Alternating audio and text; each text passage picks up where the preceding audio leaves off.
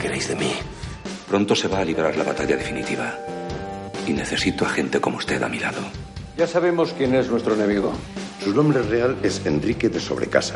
Llamada urgente de 1976. Adolfo Suárez no está entre los nueve seleccionados para elegir al presidente. Voy a colaborar para acabar con los hijos de Padilla. 2017 es una broma. Recuerda que tienes en el móvil una copia del libro con el que se puede viajar al futuro. Bórralo todo. Enhorabuena, comandante Valor. Su primera misión como jefe de patrulla ha sido un éxito. Cada vez está más difícil soñar. Cancela la eliminación del documento. ¿Cómo has hecho para colarte en el ministerio? No me he colado. Soy agente del ministerio del 2017. Ni se te ocurra, Alonso. Le estamos salvando la vida. Es lo menos que podemos hacer por alguien que, que va a ser presidente de este país. Es que toda la documentación que me diste era falsa. ¿Falsa? Se trata de enviar un mensaje desde el pasado a todos los hijos de Padilla. Bueno, basta ya. He venido para que me digas quién es el padre de Lucía. Convoquen a todos los ángeles disponibles. ¡Todos! Llegó la hora de la batalla final contra el ministerio y contra los hijos de Padilla. ¡A por ello! ¡A Pacino dispara a Alonso. Lola encañona a una pareja en su casa. Enrique Mendieta era mi padre. Vosotros le denunciasteis. Acaba con la pareja. Sostiene un bebé en brazos. Alonso está vivo. Usted nunca jugó al póker. Porque íbamos de farol. Y se la tragado hasta las trancas. A Elena. Tranquila. Te ha pasado todo. Adiós, Jesús. Los títulos de crédito aparecen sobre imágenes de animación. Panorámica nocturna de la ciudad de Madrid. La silueta de un hombre con greñas y bigotes enciende un cigarrillo apoyado en un muro. Hugo Silva, Nacho Fresneda, Macarena García. La cámara entra en un edificio. La silueta de un hombre con sudadera y capucha camina por su interior. Una escalera de caracol desciende por un pozo. Cayetana Guillén Cuervo, Juan Gea, Francesca Piñón, Jaime Blanco. La vestimenta del hombre con sudadera cambia mientras camina. Multitud de llaves cuelgan de cadenas. Producción ejecutiva Javier Olivares, Cliffhanger Televisión, director Marvin Hill. La silueta del hombre cae en los engranajes de un reloj.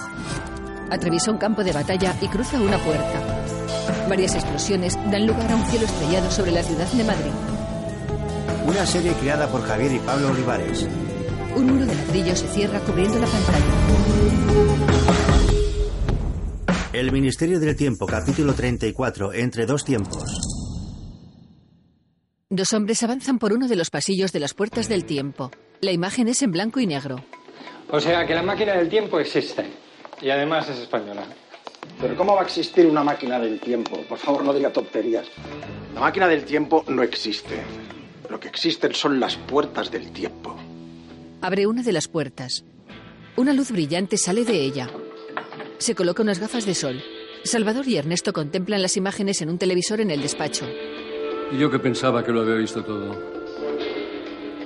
Llama a la patrulla. Ya está tardando.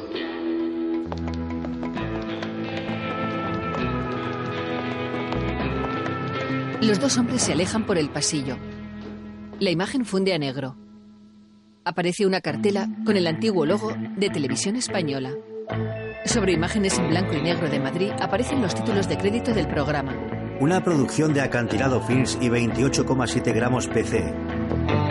El Ministerio del Tiempo. Un hombre con barba y vestido con una cazadora de cuero mira a cámara. Con Fernando Guillén como Julián Martínez. Imagen del reloj de la Puerta del Sol. Varios relojes marcan las horas de diferentes ciudades. Un hombre con pelo largo y vestido del siglo XV se acerca a cámara.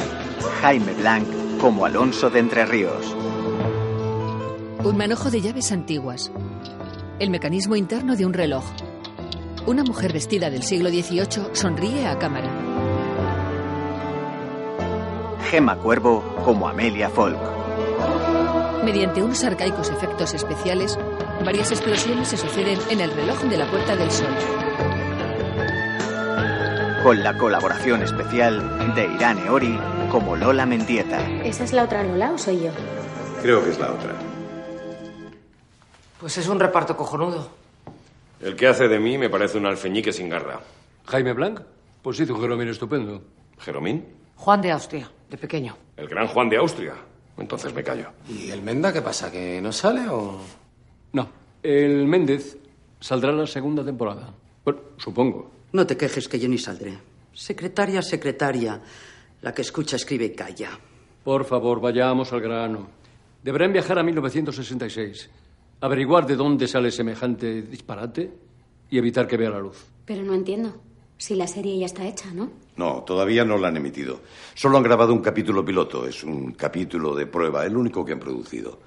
Pero están grabando todos los demás. No tienen fecha de emisión. Lo anuncian con eso de muy pronto, próximamente, que es como decir a saber cuándo. Esperemos que nunca, porque si esta serie se estrena, será el final del ministerio. Angustias le mira con preocupación. En uno de los pasillos del ministerio, Pues vamos de mal en peor, ¿eh? De productores de Hollywood a figurantes sin frase. ¿Cómo que sin frase? ¿No hablamos? No. ¿Y entonces cómo nos comunicamos? ¿Por gestos? Sí, hombre, yo muerto antes que mimo, ¿eh? Bueno, también hay un hueco de microfonista, usted verá. Eso tiene una pinta de ser cansadísimo. Deje, deje, deje. Bien, ustedes dos se quedarán en el plató durante el rodaje de la serie. ¿Y yo qué? ¿Costurera otra vez? No, usted será la nueva secretaria del director general de Televisión Española. Vigilará que se mueven los despachos. Bueno, por algo estudié mecanografía de niña. En un lado o en otro aparecerá el culpable. Vamos a viajar.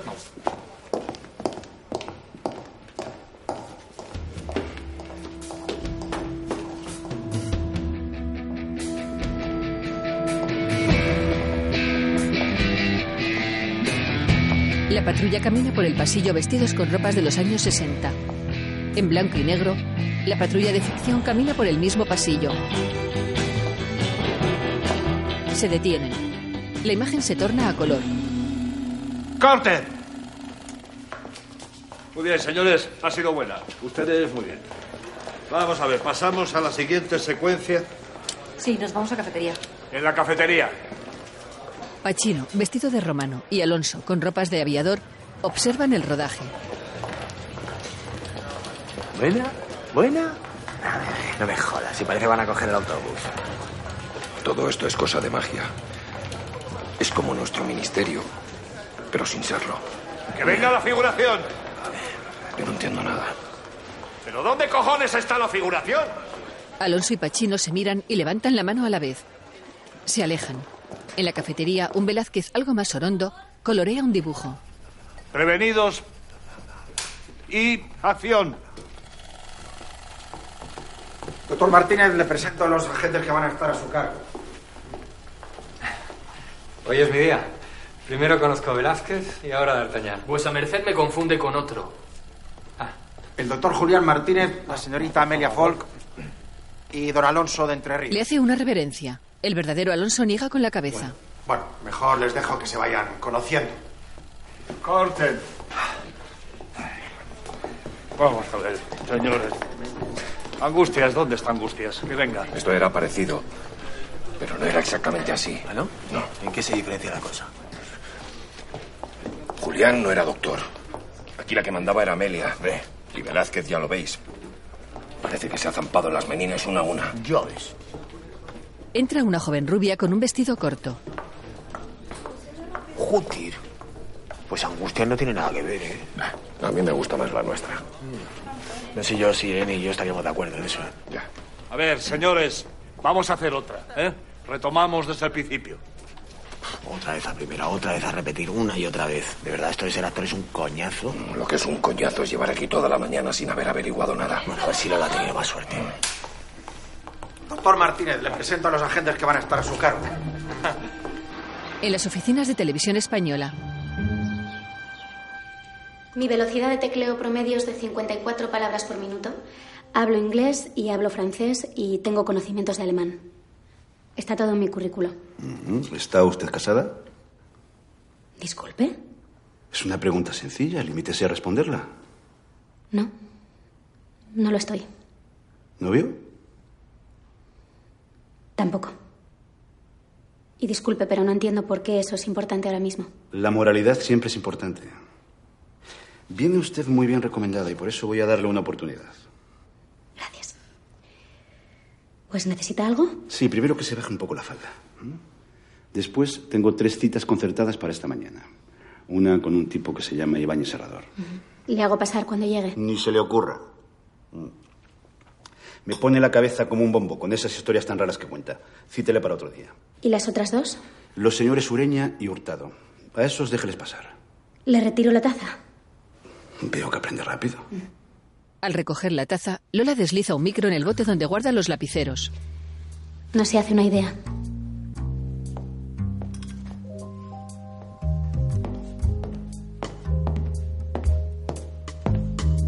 ¡Corten! Ha sido buena. Y vamos, vamos, vamos, por Dios, señores, que nos estamos quedando sin tiempo. Es en una serie como esta es un pecado mortal. Nos vamos al pasillo de las puertas. Esto es mucho más pequeño que nuestro ministerio. Va a quedar ridículo. Hombre, no, esto luego en la tele todo se ve más grande. ¿Mm? ¿ya? Sobre el alféizar de una ventana hay un guión. Alonso, ven. vigila si viene alguien. ¿Pero qué hacéis? Pues buscar al guionista. ¿Eso qué es? El que escribe las series. Pero esta serie se debe de escribir sola, porque vamos, el guionista no aparece por ningún lado. Un poco de silencio por aquí, señores, que vamos a grabar. Alonso y Pachino se acercan para contemplar la escena en el pasillo de las puertas. En sus marcas, prevenidos y. ¡Acción! Amelia, antes de cruzar esa puerta tengo algo que decirte. Te quiero. Te quiero desde antes de conocerte. Menudo moñas. ¿Pero esto pasó así? No. Bueno, que yo sepa, no. Julián, ¿a qué vienes tú ahora? Un beso fijo. Luchamos por la gloria de este país. Y si hemos de morir por ella, lo haremos. Puede que no tenga otra oportunidad. La besa en los labios. Está más claro. La Melia de ficción se separa de su compañero y abre una puerta del tiempo. Sonriente, sale por detrás del decorado. ¡Corten! Ha sido buena. ¿No qué? ¿Qué te pasa? Que Julián no hubiera dicho esa frase en la vida. Hombre, te pega más a ti. ¿eh? Lola enchufa unos auriculares al móvil. Se coloca uno.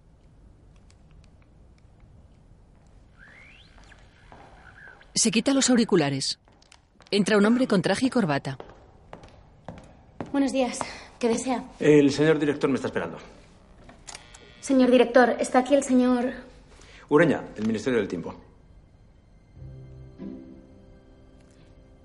El señor Ureña, del Ministerio del Tiempo. Que pase. Que pase. Es la primera puerta a la izquierda. Se coloca los auriculares. Aquí le traigo los capítulos que quedaban. Tiempo de gloria. Me gusta el título. ¿De qué trata? Eh, Está dedicado a Lope de Vega, una de las figuras cumbres de nuestra literatura. Mire, Mm, eso está muy bien.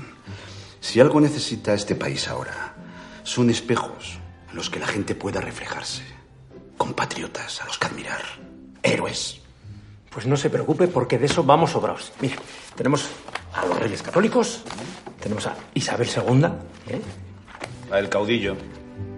Em, bueno, podría pensarlo. Ya lo he pensado yo por usted, hágalo. Claro, claro. Lo podría interpretar Manolo Zarzo. Con ese pelo de alambre. Ese porte de galán. Em, o sea, quiero decir, no, no se parecen mucho, ¿no cree? El público pensaría... El público pensará lo que nosotros queramos que piense, Ureña. ¿Para qué cree que se inventó la televisión? Disculpe, señorita. Ay, discúlpeme. Estábamos probando un- unos nuevos aparatos de sonido que nos han enviado. ¿Está usted segura de que esto es un aparato de sonido? Porque se parece una barbaridad a un telencéfalo. ¿Quién es usted? Soy Narciso Ibáñez Serrador. Lola le mira unos instantes. Tengo una cita con el director. Pues lo siento, porque ahora mismo está reunido. Y es la última visita que va a recibir esta mañana. Pero no entiendo, él mismo me había convocado. Traigo aquí el guión. Si de- quiere, le puedo concertar otra cita. Si no queda otro remedio. En un bosque. ¡Quietos ahí, sucios capitalistas! Deteneos o lo lamentaréis. ¡Jamás! No digáis que no os advertí. Pachino y Alonso se enfrentan a Julián y Alonso de ficción. Los movimientos son lentos y no llegan a golpearse. Pachino coge a Julián del cuello. Alarga una mano hacia atrás. Alguien de producción le alcanza una pistola. ¿Tienes hambre, camarada? Pues come bocadillo de nudillos. ¡No te muevas o lo mato! Juro por Perrelaica. Al de caso, Alonso. Este ministerio ahora pertenece a camarada Khrushchev. Nunca os saldréis con la vuestra, eslavo. Traga plomo, malandrín. Corten. Bien, bien. Muy bien, muy a lo Roberto Alcázar y Pedrín, ¿eh? es justo lo que necesitábamos. Bien. Eh, señores, vamos No eran a rodar. rusos, eran nazis. Bueno, cada época tiene sus malos. Bien, usted muy bien en la pelea. ¿Y usted? Usted ha estado en la pelea muy contenido. Queda falso. Se nota que no sabe pelear. Y quiero que lo dé todo. ¿Me oye? Todo. Alonso, Alonso, Alonso. Ya la hemos cagado. Vamos a hacer otra. Señores, el equipo fuera, todo el mundo preparado, todos en sus marcas, prevenidos y... ¡Acción! ¡Quietos ahí, sucios capitalistas! Deteneos o lo lamentaréis. ¡Jamás! No digáis que no os advertí. Alonso se lanza contra el Julián de ficción. Este le empuja hacia su compañero. Alonso le golpea en un costado.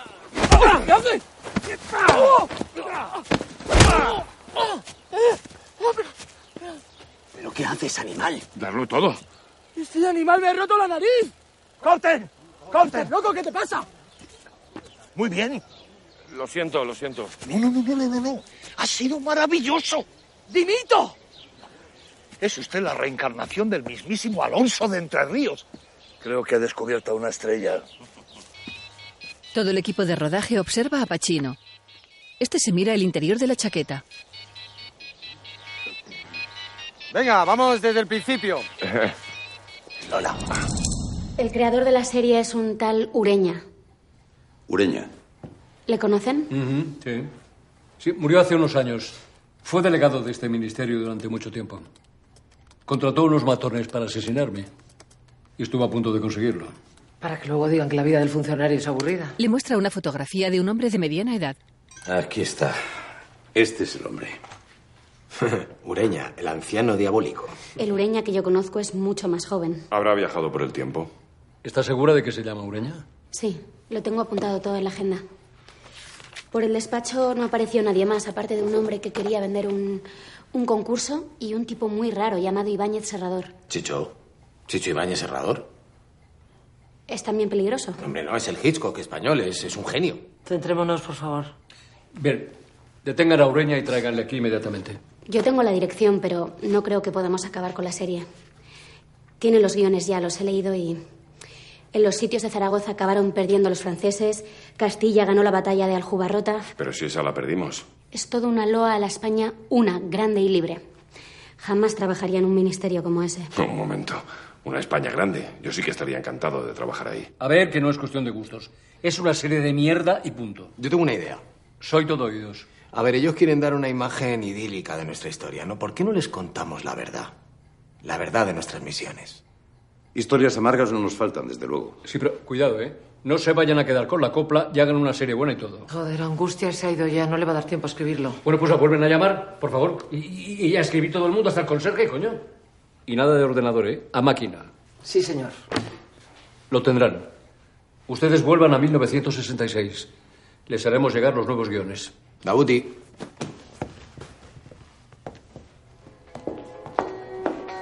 ¿Qué es lo que pasa entre nosotros dos? Siento que nuestro querer se enfrió. El director de televisión española contempla la televisión mientras come.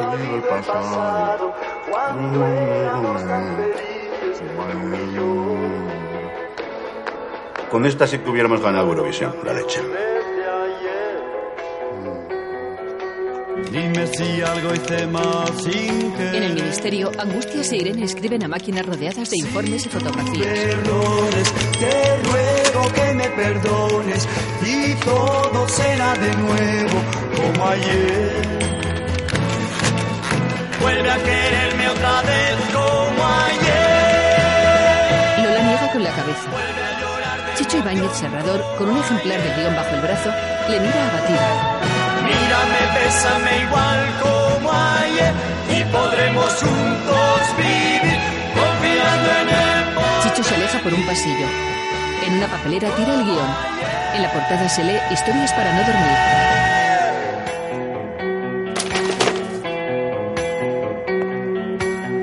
te prometo cambiar desde hoy y darte entera mi vida y mi amor. Ernesto consulta unas notas manuscritas. Escribe a A máquina. viejos temores, volvamos a ser felices como ayer. Vuelve a quererme otra A su vez. lado, Salvador teclea en otra máquina con dos dedos. Al pulsar una de las teclas, se duele del dedo.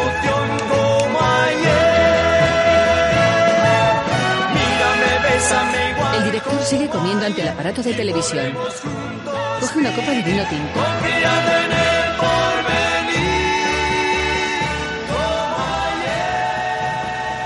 En el rodaje de la serie, Alonso se interpreta a sí mismo. Tenemos que rescatar a Amelia Cáspita. Cáspita. Cáspita, yo no puedo decir semejante tontería. O digo pardiez o no hago la escena. Vale, vale, vale, vale. Paramos un momento. Otro actor que se cree que es el personaje. Gracias. La angustias de ficción se aleja. Te lo estás tomando demasiado en serio, me parece a mí. Las cosas o se hacen bien o no se hacen. Mira, Alonso, por favor, córtate un poquito. Ah. Joder, Ernesto. Madre mía, qué bien le queda, ¿eh? Cualquier cosa. De bolchevique, de nazi, hay que llevar una muda. Menos bromas. Tengo los dedos como morcillas de darle las teclas. Bien. Aquí están los nuevos guiones. Menos mal que en esa época no duraban 70 minutos, si no habríamos necesitado una semana más. Bueno, ¿qué? ¿Cómo lo repartimos? De noche, en las oficinas de televisión española, Pachino y Lola caminan por un pasillo en penumbra. Ella lleva un cubo y un plumero, él otro cubo y una linterna.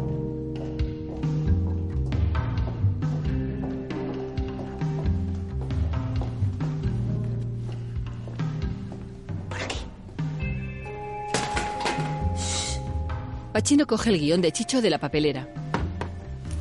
¿Se puede saber qué haces? Es el guión de Chicho. Un guardia de seguridad está sentado en una mesa. Mira el reloj que hay colgado en la pared. Se levanta, coge una linterna y se aleja por un pasillo.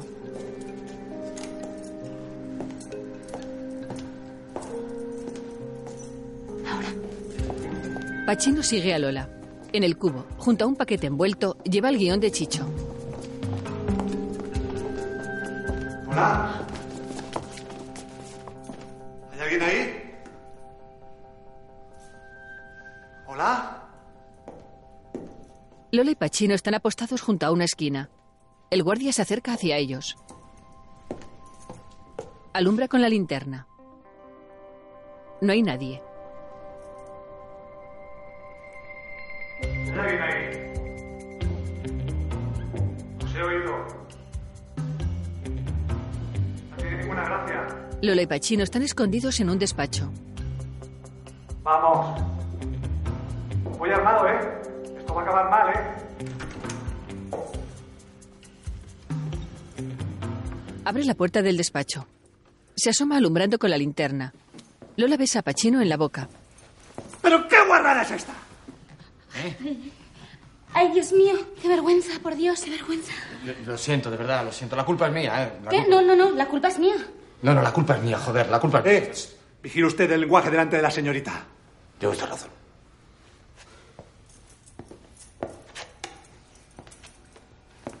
Y el disgusto que se llevaría tu padre si te viera así. Sí. Un guantazo bien dado. Eh, Para mí, me refiero, que me lo merezco yo. Las cosas se hacen por su orden. Primero la invitas en el retiro a una horchata. Y luego ya te presentas a su familia como es debido. Claro. Y con una botellita de anís, que siempre funciona. Y unas rosquillitas, ¿verdad? Que nunca vienen mal. Tanta apertura, tanta apertura. Y luego pasa lo que pasa. Sale del despacho. Vamos. Oye. ¿Qué? Que. Lo del beso, digo. ¿Algún problema? No, que podría ser tu padre, nada más. Y yo tu abuela, no lo olvides.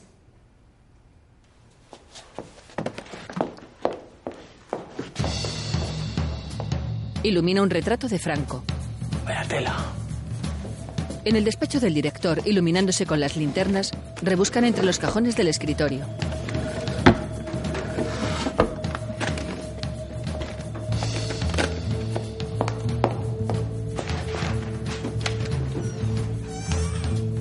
Lo le investiga en un armario. ¿Pero dónde guarda este hombre las cosas? Si no lo sabes tú, que eres su secretaria.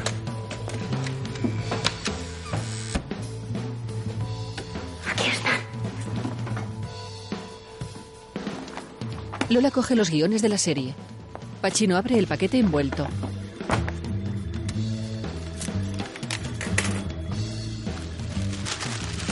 Los nuevos guiones tienen las tapas y la encuadernación diferente.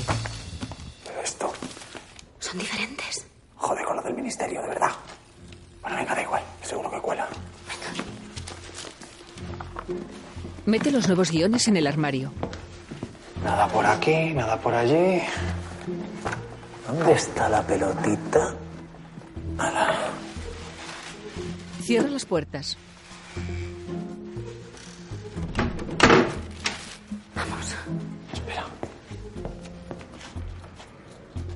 Se miran unos instantes. Ya está.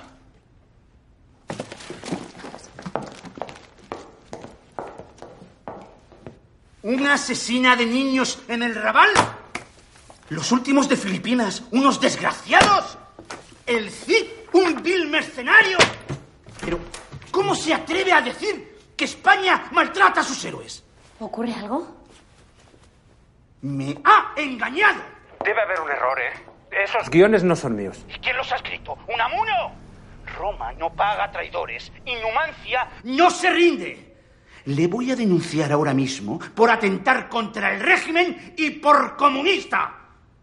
Podemos arreglarlo. Voy para allá ahora mismo. Demasiado tarde, Ureña. ¿Usted se cree que puede utilizar televisión española para la propaganda de sus ideas comunistas? Ureña sale corriendo por un pasillo. Alonso y Ernesto entran en la casa. Ernesto, por allí. Vamos. Salen a una calle. Era una puerta del tiempo. Eso parece. Estamos en 2017. Vamos a comprobarlo ahora mismo. Por favor, ¿me deja el periódico un segundo? ¿Cómo? El periódico. Tome, tome. Estamos en el año 2011. Hay que volver a 1966. Sí, vamos. Gracias. Nada. Vuelven a meterse por donde han salido.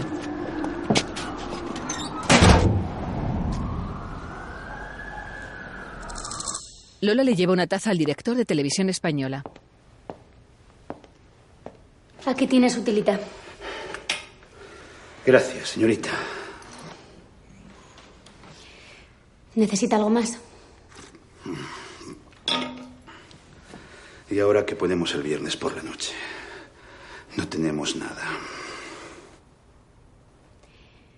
No sé, igual podría llamar a Ibañez Serrador. Al menos él tiene los guiones escritos. Ah, No es que me guste, pero no tenemos otra cosa. Que empiece cuanto antes con su serie. Sí, señor.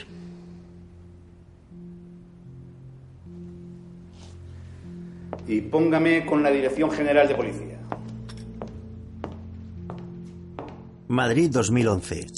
Casi me pillan, joder. Todo este riesgo para qué, ¿eh?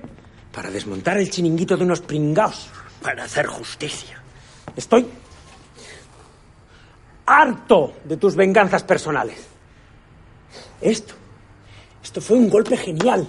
Copiar el libro antes de jubilarte. Bueno, De que te jubilaran, mejor dicho. A partir de ahora, las cosas se van a hacer a mi manera. ¿Cómo? A lo grande. ¿No, no querías hundir a, a Salvador Martí? ¿Mm? ¿No querías que se desvelara el secreto del ministerio? Estamos en tiempos de crisis. Es el mejor momento para enriquecerse. Antes luchábamos por nuestra ideología, por nuestros principios. Sabíamos que el enemigo tenía los suyos, pero en eso al menos le reconocíamos cierto honor.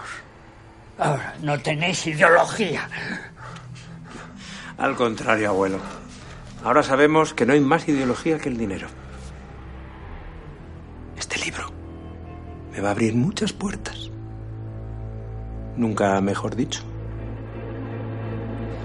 En un plato de televisión decorado con telarañas y velas. Edgar Allan Poe. La patrulla y Ernesto observan cómo preparan la grabación.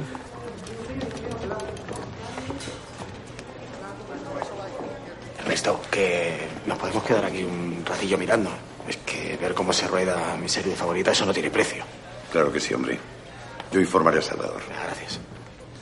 Chachi. Lola sonríe. Alonso les mira preocupado. Y vamos a tardar mucho. Lo digo porque yo también debería hablar con Salvador. ¿Por qué? ¿Qué te pasa? Esta va a ser mi última misión. ¡Prevenidos! Lola y Pachino se giran hacia él asombrados. Sí. Lo he prometido. Alonso está sentado en un parque. Elena se acerca haciendo footing. ¿Qué haces aquí?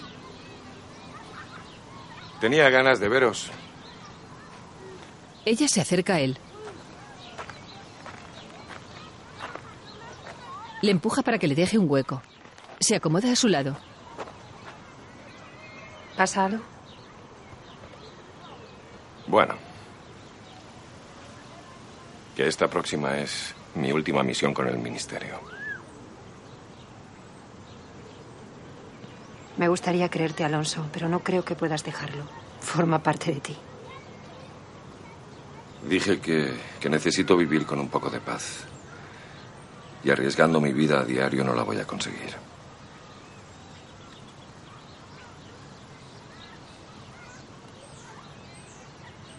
Entonces ahora tendrás más tiempo, ¿no? ¿Mm? Incluso para salir a correr No, no, conmigo. no, no, eso me niego, eso nunca. Me niego a ponerme esos calzones de colores. Además, correr por correr es cosa de tontos. Y bastante tengo con tomar una decisión a la vez. No me pidáis dos que me abrumo. Y quien toma dos decisiones a la vez, en una dice la verdad y en la otra miente. Buena frase. ¿De quién es? Tuya. Vaya. No sé, al final voy a parecer un hombre inteligente. ¿Quién te ha dicho que no lo eras? Se besan en los labios.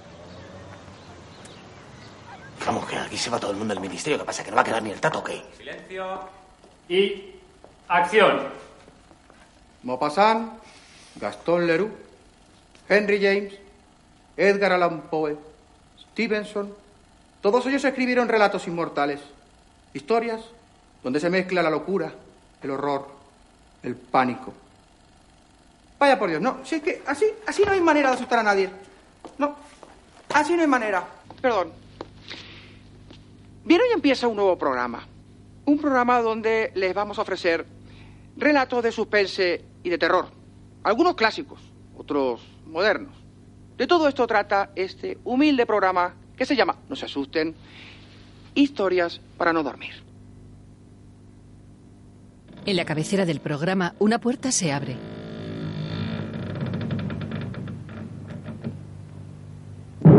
En el hueco de la puerta se lee: Narciso Ibáñez Serrador presenta Historias para no dormir.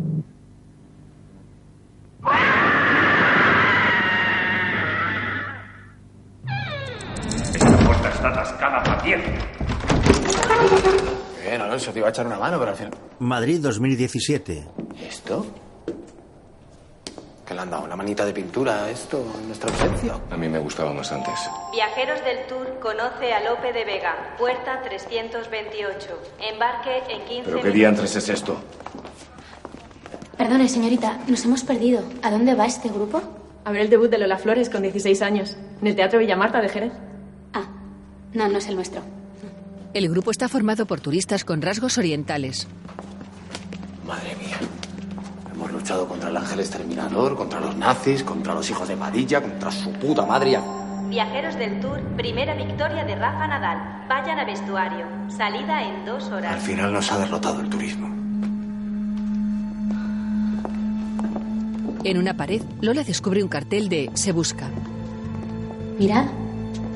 Hay una foto en grande de Irene. Se da una recompensa de 300.000 euros por su captura. Entre las otras fotografías hay una de Angustias. En la cafetería, Joder, si el café es bueno y todo. ¿Cómo ha podido pasar esto?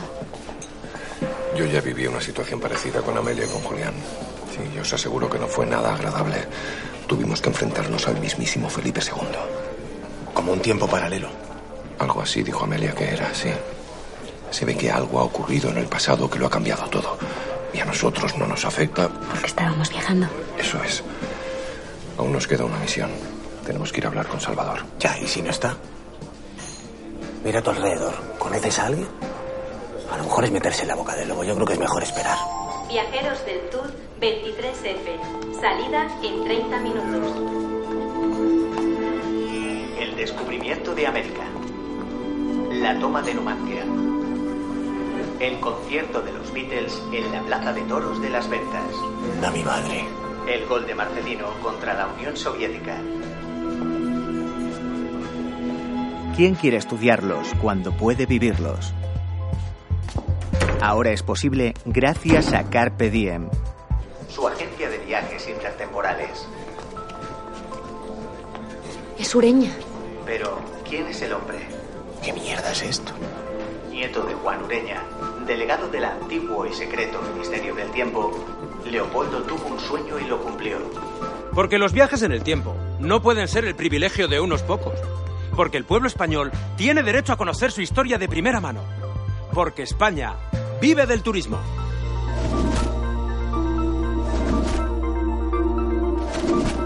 Por todo eso, aquí estamos, trabajando para ustedes desde el año 2011. ¿Cree que cualquier tiempo pasado fue mejor? No se quede con la duda. Venga a comprobarlo. Ureña está sentado en el sillón de Salvador. Carpe Diem, su agencia de viajes por el tiempo. No se pregunte dónde. Pregúntese cuándo. ¿Cuándo perdió definitivamente este país la vergüenza? Sí, porque eso no se pierde en dos días, ¿eh? No, no, no. Eso es cosa de siglos. Perdón. ¿Podrían mostrarme su documentación de viaje? ¿Lo buqué? Será mejor que me acompañen. Tranquilo, yo me encargo. No tuviste la oportunidad de despedirte de un ser querido. Nosotros hacemos posible ese reencuentro que creías imposible. Como ven, este ministerio ha cambiado mucho. ¿Y usted no? Acompáñeme, por favor. ¿Quieres asistir a tu propio parto? ¿Recordar la primera vez que viste la luz? Un viaje que merece la pena. Porque solo se nace una vez. ¿Quieres volver a disfrutar de tu primera comunión? Ya sabemos que tienes las fotos, pero ¿se puede comparar con la realidad? ¿Quieres presenciar tu propia boda? Nosotros te llevamos allí y aprovecha nuestra oferta especial para viudos, porque en nuestra empresa lo primero son los sentimientos. Carpe Diem. Vuelve a vivir tu vida con nosotros. Entran en la sala de interrogatorios. Ernesto apaga la cámara de seguridad. Ya pueden pasar. Joder. La sala está ahora transformada en un almacén. Sobre la mesa hay varias antigüedades.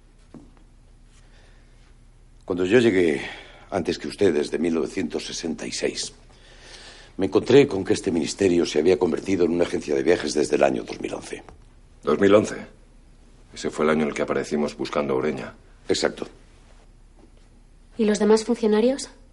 Muchos no habían sido reclutados como ustedes. No existen para el ministerio. Salvador los reclutó años después.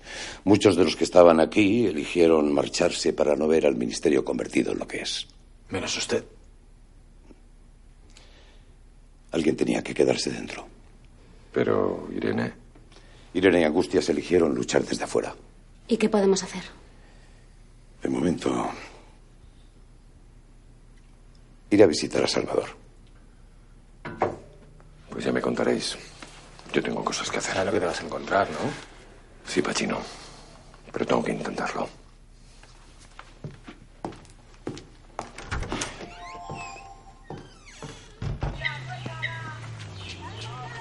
En un parque. Ernesto acompaña a Lola y Pachino. Señala hacia Salvador que está sentado en un banco. Ahí lo tienen. De momento no le diremos quién eres. Está amargado, lleno de dudas. No sé cómo se tomaría al conocer a una nueva Lola Mendieta. ¿De acuerdo? Vamos. Se acercan a Salvador.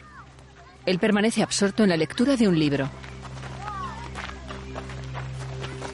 Hola, jefe. Hola, A Lola y Pachino. ¿quiénes son ustedes? Salvador se sirve una copa de coñac.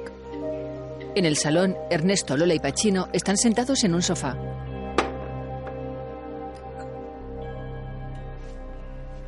Resulta extraño eso de, de hablar con gente que te conoce, pero, pero que tú no sabes nada de ellos. Ay, es como... Como si de repente tuviera Alzheimer. Ya le dije que Ureña cambió la historia. Ellos estaban en 1966 cuando ocurrió. Eso explica lo hortera que van vestidos. Veo que no ha perdido el sentido del humor. El día que lo pierda, estaré muerto. Ay, Lo he repetido miles de veces. Hay tres cosas que jamás se deberían privatizar. La educación, la sanidad y los viajes por el tiempo. Ahora me miran como si estuviera loco. Me dicen, ¿cómo es posible que, que critiques un negocio que ha salvado a España de la crisis en que estaba? Hombre, es un milagro. No, no se crea. Somos tan pobres que solo tenemos dinero. Salir de la crisis era su primera baza. La otra, eso de democratizar la historia. Bueno, en cierto modo tienen razón. Antes solo podíamos viajar nosotros, ahora lo puede hacer todo el mundo. ¿Y para qué? Los que viajan por el tiempo no lo hacen para conocer la historia, sino para hacerse selfies. Son como aquel tipo tan engreído que se enroló en la marina no para ver mundo, sino para que el mundo lo viera él. Y no ese es el único problema. Ahora mismo estoy investigando un caso de compra de acciones fraudulentas en el pasado. Corrupción intertemporal, la única que nos faltaba por descubrir. Como ve, no todo es de color de rosa.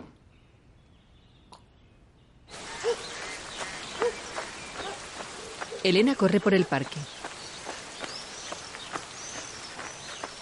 Alonso aparece detrás de ella. Elena, Perdona, ¿le conozco de algo? soy Alonso. Lo siento, pero ahora no caigo. Si me disculpas, No, esperad un momento, por favor, os lo ruego. o me suelta, llamo a la policía.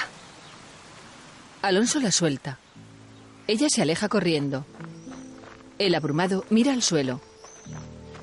Salvador abre una carta sentado frente a un escritorio junto al salón de su casa. La patrulla está reunida junto a Ernesto. Te dije lo que pasaría. Iba a ser mi última misión con el ministerio. Iba a empezar una nueva vida con ella. Y no me conoce de nada, no me recuerda. Te dije lo que pasaría. Hay que acabar ya con esta pantomima. Y no podemos viajar al pasado para solucionarlo. Solo ellos tienen el libro de las puertas. Irene hizo una copia, pero se la llevó cuando se fue. Eh, bueno, a ver. Podemos intentarlo. En mi móvil yo tengo otra copia. La mía es un poquito más completita. Viene como viajar al pasado y, y al futuro. ¿Cómo? ¿Que, que se puede viajar al futuro? No, no fastidie. Sí, el rabino Levi halló la fórmula al final. ¿No lo borraste? ¿Eh? Démelo.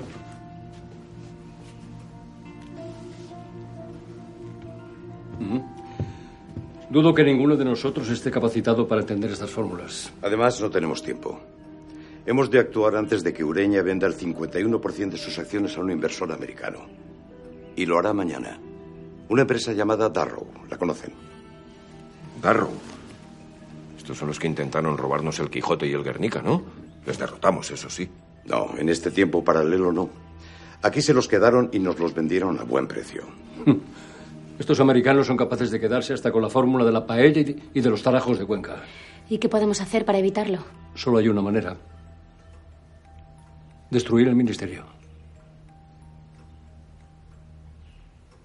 Hombre, yo me imaginaba algo menos drástico. Juramos proteger la historia y la están destrozando. Los que viajan por el tiempo solo buscan beneficiarse de ella. Solo quieren ver sangre, victorias heroicas, e- en la guerra, en, en el fútbol. Todo es mero espectáculo.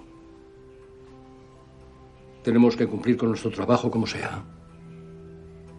De acuerdo. ¿Y cómo lo haremos? Lo tenemos todo preparado. En el despacho de Salvador, ¿Está todo listo para la firma? Sí, señor. Aunque antes debería ver esto. le alcanza una fotografía. Creo que Ernesto no es de fiar. Es una imagen de la cámara de seguridad de la sala de interrogatorios. Ernesto permanece de espaldas. Se distingue claramente a Lola y Alonso. Buenos días. ¿Qué desea? El director me está esperando. Señor director, está aquí el señor... Ureña, del Ministerio del Tiempo. El señor Ureña, del Ministerio del Tiempo. En el despacho de Salvador, Ureña se muerde los labios.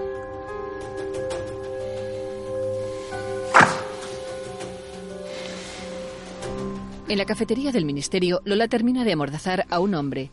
Alonso le coloca una brida a otro agente, atándole las manos a la espalda. Ya está. ¿Estás bien? No. No estoy bien. Alonso se aleja. Lola le sigue. Ernesto baja las escaleras desenrollando un cable. Pachino manipula un conmutador adherido a la pared. Joder, no sabía yo que Salvador era tan punky, ¿eh? Venga, esto ya está. Dame. Le alcanza unos alicates. Ernesto corta el cable. Toma. Pachino inserta el cable en la parte superior del conmutador. ¿Cómo vais? Casi está. Cuando esto esté listo, tenemos cinco minutos para refugiarnos en la cafetería con los rehenes. Seguro que no habrá ninguna víctima inocente. Ahora no hay viajes. ¿Y ¿No sería mejor ir a buscar a Irene? Va cambiando de época para que no lo atrapen. Si nos ponemos en contacto con ella, la localizarían. Podríamos buscar a ese tal Ureña, ¿no? No, imposible. Siempre está protegido. Pachino activa los diferentes interruptores.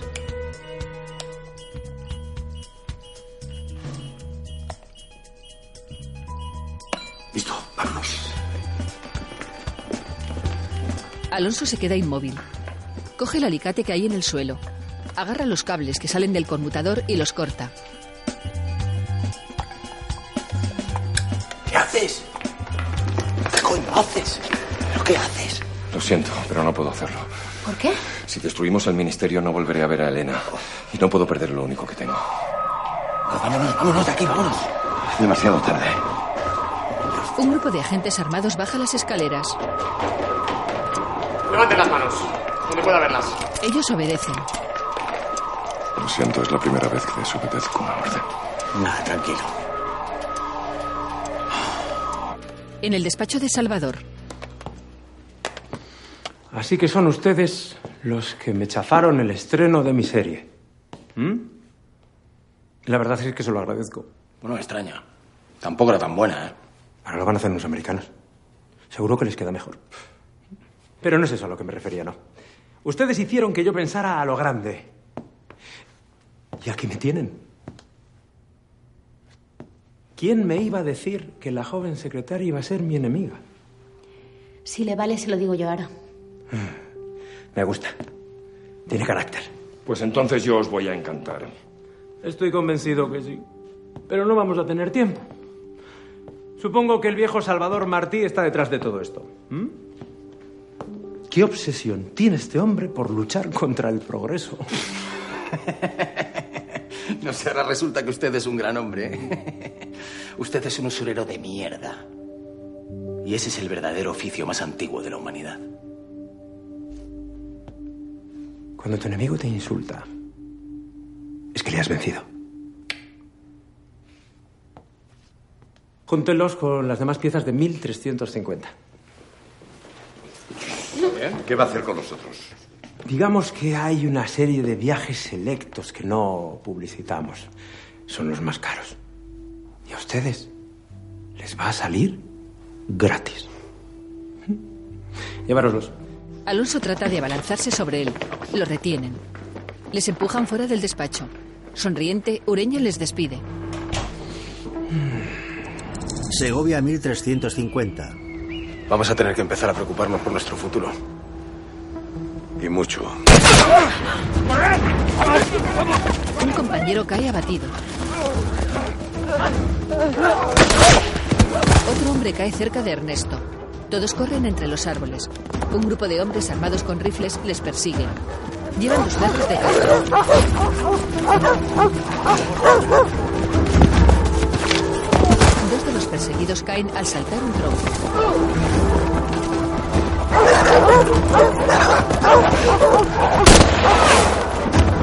Los cazadores disparan hacia sus presas humanas.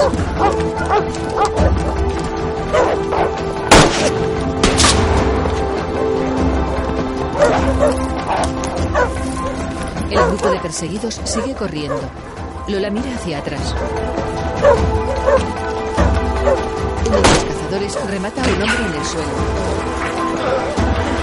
Varios de los perseguidos caen. Alonso y Lola saltan por encima de ellos.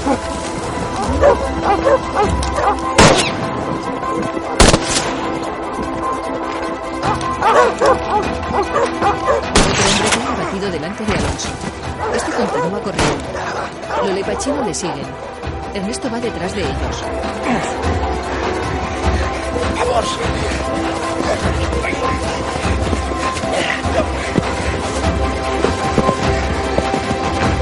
Alonso se esconde tras una gran roca. Lola, Pachino y Ernesto se ocultan junto a él. Dos compañeros le siguen. Los cazadores pasan a pocos metros de distancia. Que no morimos de un tiro. Lo haremos de otra cosa. ¡Mirad las armas!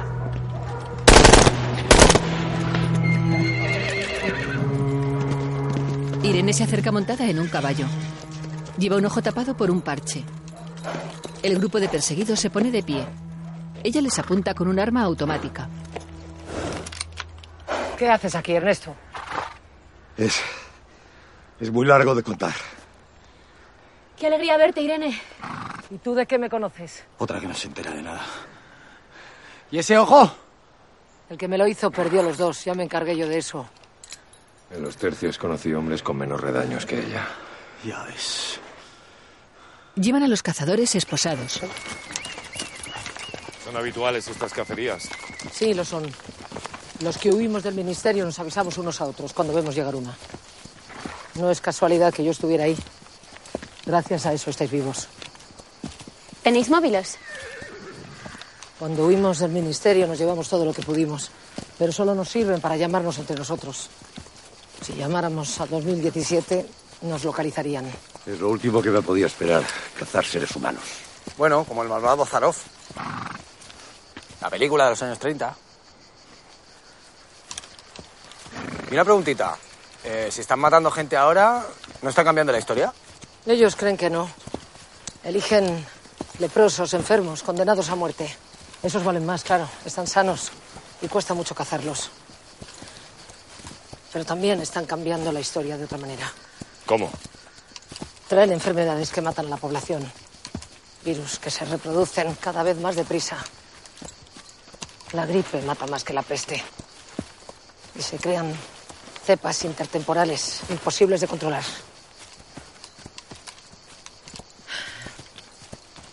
Iremos cayendo todos. Como chinches. Hasta ahora todo iba bien. ¿Qué quieres decir?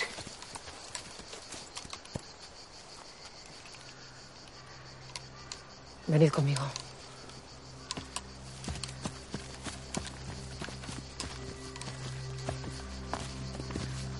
Se aproximan a un improvisado campamento montado junto a unas grandes rocas.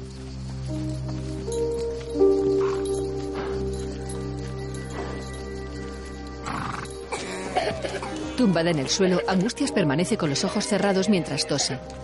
El grupo se acerca a ella. Angustias. Angustia. ¿Qué te pasa? ¿Quiénes son? Agentes de un ministerio que no hemos vivido. ¿Qué ha pasado? No lo sé. En apenas un mes algo ha cambiado. Supongo que será una nueva cepa de gripe. En los pueblos la gente muere, muchos se están quedando vacíos. Y nosotros quedamos la mitad de los que vinimos, unos 50. ¿Qué vais a hacer con los prisioneros? Devolverles a su tiempo, como hacemos siempre. Todos llevan una pulsera de seguridad y apretando un botón vienen a su rescate. ¿Por qué? ¿Qué estás pensando? Ellos traen virus, se llevarán otros de vuelta. Ojo por ojo. Diente por diente. Traed a uno de los cazadores. Voy a necesitar un palito con un algodón. ¿Para qué? Se van a llevar a casa los virus que han traído. Sí, y una carta explicando lo que está pasando aquí. Perfecto. La escribiré bien clarito. Te tendremos que molestar un poco, Angustias. Sacadme todo lo que me tengáis que sacar. Y untárselo bien a ese cabrón. Tranquila, Angustias.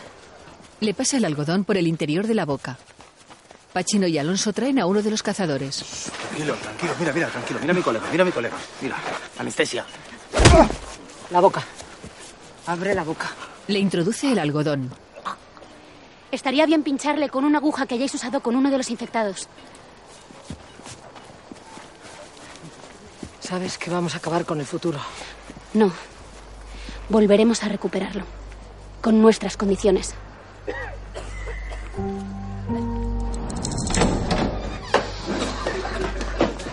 En un pasillo del ministerio. Uno de los cazadores lleva un sobre colgado al cuello. Llamen a los médicos, inmediatamente. Mire, señor. Le quita el sobre al cazador. En él se lee Ureña. Una carta para el señor Ureña. Unos turistas fotografían a los cazadores infectados.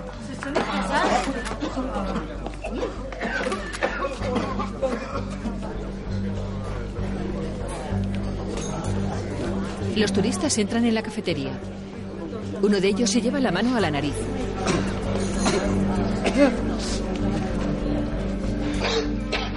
Déjame salir de aquí. No, no seguro, hasta que sepamos exactamente de qué se trata. ¿Ha dicho algo el médico? ¿Es peste bubónica o...? Antes de perder el conocimiento, ha dicho que si lo fuera se habría solucionado con antibióticos. Entonces, ¿de qué se trata? Se trata de que hemos contaminado el pasado y este nos la devuelve con enfermedades que no podemos controlar. No se ponga catastrófico, por Dios. ¿De qué le van a servir ahora todos los millones que ha ganado? Se los va a llevar al otro mundo. Váyase usted a la mierda. Ureña se sienta en el sillón de Salvador. Pulsa un botón y apaga la pantalla que tiene detrás. Pensativo, observa unos instantes uno de los móviles del ministerio. Salvador, le necesito urgentemente. Con una condición. ¿Cuál? De acuerdo. Alonso, Pachino, Lola, Ernesto, Irene y Salvador están frente a Ureña. No tenían que haber venido. Vamos a contagiarnos todos. Me parece que eso va a ser inevitable. Pero ¿qué podemos hacer? Voy a ser breve y se lo explicaremos con dibujitos para que lo entienda. Irene, por favor. Sí, señor. En una tablet le muestra un mapa de España. Esta es la evolución de la enfermedad en una semana. En un mes, El país se tiñe de rojo. en un año. Ureña, sin salir de su asombro, coge la tablet. Solo se salvará de las Canarias. Eso si cierran los aeropuertos y el transporte marítimo, que es lo que hará con nosotros el resto del mundo. Enhorabuena. Ha acabado usted con nuestro pasado y nuestro futuro. ¡Y yo voy a acabar con usted! ¡Por favor! ¡Alonso, déjame! ¡Vamos! ¡Estoy bien! ¡Estoy bien! ¡Estoy bien! Pero eso es solo un dibujo. No, no lo es. Y además no tiene solución. A no ser que vayamos atrás y, y evitemos que usted monte este pollo. Ese es su objetivo. Quitarme del medio y volver a usar esta poltrona. No hay peor sordera que la del que no quiere oír. Bueno, lo puede ver él mismo, ¿eh? Ya sabe que con mi móvil. Sí, pero con una condición. Este será el primer y último viaje que este ministerio haga al futuro. Al futuro. Sí. Yo le acompaño. Sí, no, no vaya a ser que se pierda. Y avise al mejor de sus ingenieros. Este es un galimatías de padre y muy señor mío. Madrid 2019. Pachino y Ureña, con trajes anticontaminación, aparecen en la gran vía madrileña totalmente devastada. Un caza dispara un misil contra el edificio capital, destruyendo el león de Suez. Ureña se apoya contra la pared. La he liado parda, Dios mío. Pero parda, parda, Ureña. Una hoja de un periódico vuela hasta los pies de Ureña. La recoge del suelo. En la portada se lee, la OTAN bombardea a España para evitar el contagio mundial.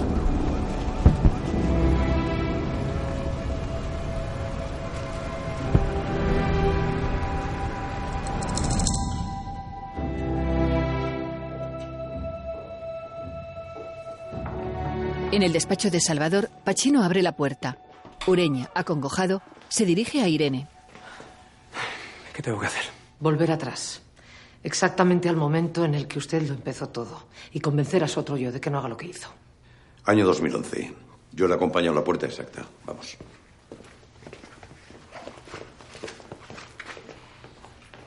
Y Lola, Alonso y yo. Volveréis a 1966, el año desde el que llegasteis aquí. Bueno, pues. eh, me da el móvil, ¿no, jefe? Sí, sí, claro. Ah, no, pero antes tengo que hacer una cosita. Salvador deja el móvil sobre la mesa. Coge un pesado cenicero de cristal. Aplasta el teléfono.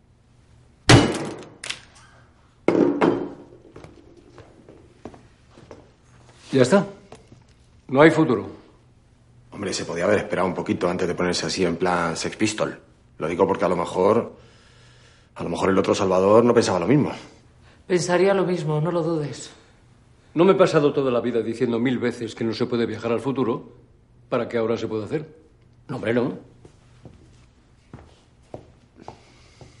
Pachino contempla su móvil destrozado. Ahora, no tenéis ideología. Madrid 2011. Al contrario, abuelo. Ahora sabemos que no hay más ideología que el dinero. Este libro me va a abrir muchas puertas. Nunca mejor dicho.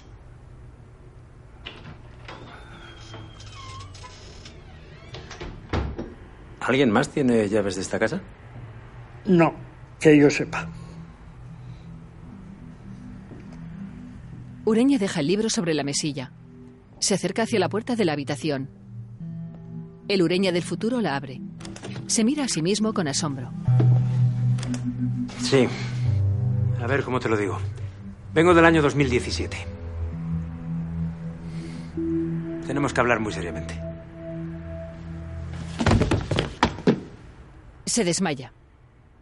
El Ureña del futuro se acerca a su abuelo. La cafinitrina, la cafinitrina. Abre un bote y le da una pastilla. ¿Qué está pasando? Ahí, debajo de la lengua, abuelo. La pregunta correcta es, ¿qué pasará? Cuando se recupere os lo contaré todo. Se gira hacia su yo del pasado que permanece inconsciente en el suelo. De todo esto trata este humilde programa que se llama, no se asusten, Historias para no dormir. Salvador apaga la televisión. Estupendo. No solo han conseguido que ese bodrio de serie sobre el ministerio no exista, sino que han conseguido salvar la existencia de una de las glorias de nuestra televisión. Lola y Pachino le miran sonriendo. ¿Por qué me miran así? No, porque nos encanta verle ahí sentadito en su sillón. A mí también me miran raro. Es que tienes unos ojos muy bonitos, Irene. Pero tú sabes el peligro que tiene decirme eso a mí, bonita. Bueno, centrémonos en otro asunto. ¿Qué, qué sabemos de Alonso? Me pidió permiso. Asuntos personales. ¿Nos podemos ir? Sí, sí, claro, claro. Vaya, ahora que os traía café. Lola le da un beso. Una copita, abuela. Encantada, nieto. ¿Qué pasa aquí? Eso me gustaría saber a mí. Alonso y Elena corren por el parque. Para no querer correr por correr, te veo muy sonriente. Porque soy feliz. ¿Por qué?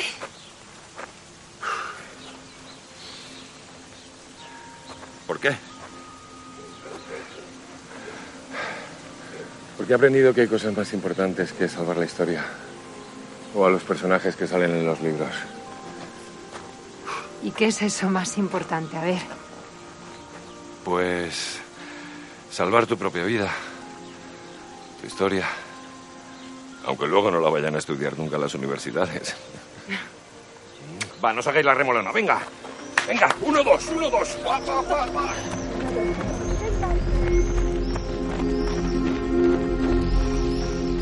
Se alejan corriendo. Próximamente. Hermoso día para morir. Y luego para dar ánimos eres la hostia. Bonito día para machacar a esos cabrones. Eso me gusta más. Alonso se deshace de un enemigo. Los nazis encañonan a Lola. Un maya abate a un conquistador. Disparan sobre Alfonso XII. Los aviones sobrevuelan una trinchera de la guerra civil. ¡Vamos! ¡Hay que salir de aquí! ¡Julián!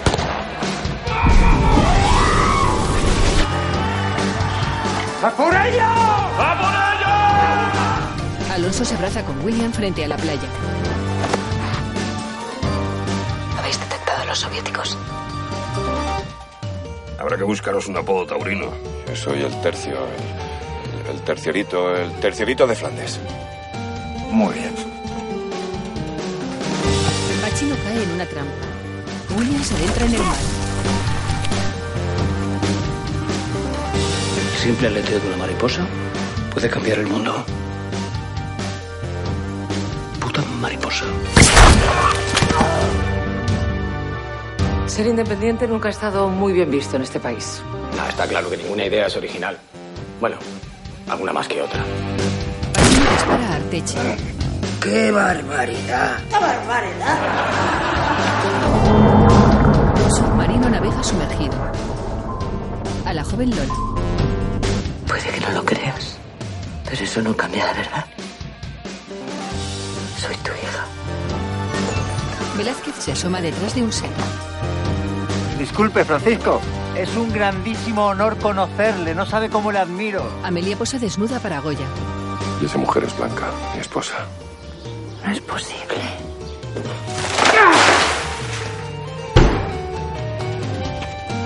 Alonso se enfrenta en un duelo con pistola al general Urdaneta. Desertarás del ministerio y traficarás con arte. Te guste o no. Tú eres yo. Pachino y Lola entran en el teatro Apolo. Arteche camina hacia cámara con una espada en la mano. ¿Por qué siempre es tan difícil volver al día antes cuando lo cagamos? Porque nuestra vida es lo que es, con nuestros aciertos y nuestras cagadas. ¿No será usted escritor? Nunca me habían reconocido. ¡Que tengo 14! ¡14! Se enfrentan a los cruzados. Ese soy yo. Escribís lo que la gente quiere oír, no lo que deben saber. Cuando pasen los siglos, yo seré el símbolo de este tiempo y a vos ni os recordarán. La reina observa cómo se cierra la puerta delante del duque de Lerma. En los libros es donde encontrarás el conocimiento. Y con el conocimiento serás lo que tú quieras en la vida. Amelia, con los ojos enrojecidos, se contempla a sí misma de niña reflejada en un espejo. Padre, si usted me autoriza un segundo pase de Viridiana, yo le saco a los Jedis vestidos de cura. Irene se abraza con su padre. La pradera de San Isidro, tal como Goya la pintó. Pachino encañona a Alonso. Le estamos salvando la vida. Es lo menos que podemos hacer por alguien que, que va a ser presidente de este país. Yo, presidente. Necesito elegir entre el ministerio y mi familia y... Voy a elegir a mi familia. Pachino observa su móvil. Cada vez está más difícil soñar. A ver, que no es cuestión de gustos. Es una serie de mierda y punto. Al final nos ha derrotado el turismo. ¿Acaso hay algo que acabe bien en España? No. De todo esto trata este humilde programa que se llama, no se asusten, historias para no dormir. No sé si estoy en lo cierto, lo cierto es que estoy aquí. Otros por menos han muerto. Maneras de vivir. Una producción de Radio Televisión Española en colaboración con ONS Entertainment.